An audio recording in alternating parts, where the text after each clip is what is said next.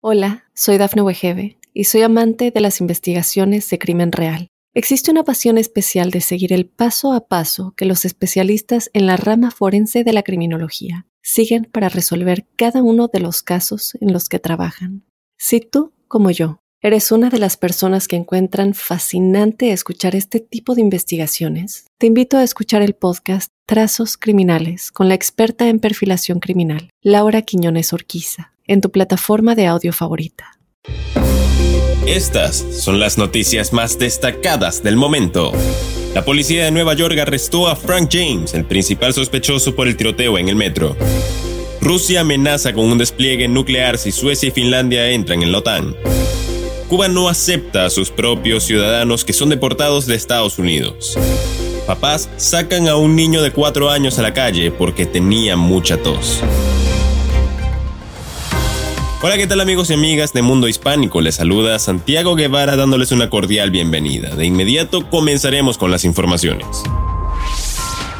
Un hombre que era buscado en relación con el ataque en una estación de metro de Brooklyn que dejó 10 personas heridas fue arrestado el miércoles y acusado de cargos de terrorismo, informaron autoridades. El fiscal federal para el Distrito Oeste de Nueva York, Brian Peace, anunció el cargo contra Frank R. James, de 62 años, en una conferencia de prensa el miércoles por la tarde. James fue detenido en el vecindario East Village de Manhattan poco antes. El vicepresidente del Consejo de Seguridad de Rusia, Dmitry Medvedev, amenazó hoy con el despliegue de armas nucleares en el Báltico si Suecia y Finlandia ingresan a la OTAN. Habrá que reforzar a la agrupación de desplegar importantes fuerzas navales en las aguas del Golfo de Finlandia, y en ese caso ya no se podrá hablar de un Báltico sin armas nucleares. El equilibrio debe ser restablecido, escribió el alto cargo en su cuenta de Telegram. Según los datos oficiales del gobierno de los Estados Unidos, al menos 46.000 cubanos llegaron a la frontera sur del país pidiendo asilo desde que comenzara el actual año fiscal, el pasado primero de octubre de 2021.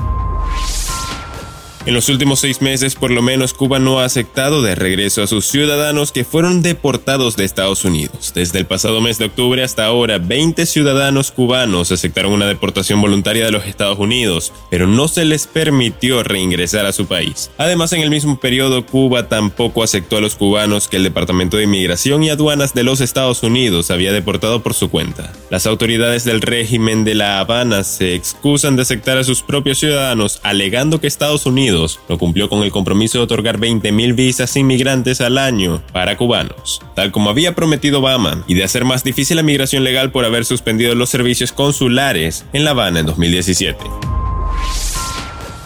Un hecho totalmente inédito se ha dado en el seno de una familia que ha dejado a la comunidad con el corazón roto luego de que unos padres sacaran a la calle a su hijo de tan solo 4 años de edad. Todo porque no los dejaba dormir porque el niño tenía tos, de acuerdo a información publicada por el portal de noticias El Universal. Este suceso ha causado la indignación de la sociedad por la manera tan cruel que los papás trataron al niño al dejarlo abandonado a su suerte y todo por no atenderlo. Prefirieron descansar ellos y poner en riesgo al menor de edad al tenerlo en la calle, con frío y enfermo. Y bien amigos, de esta forma ponemos punto final a esta emisión de Mundo Now. Les ha informado Santiago Guevara recordándoles que en Mundo Hispánico estamos a tan solo un clic de la información.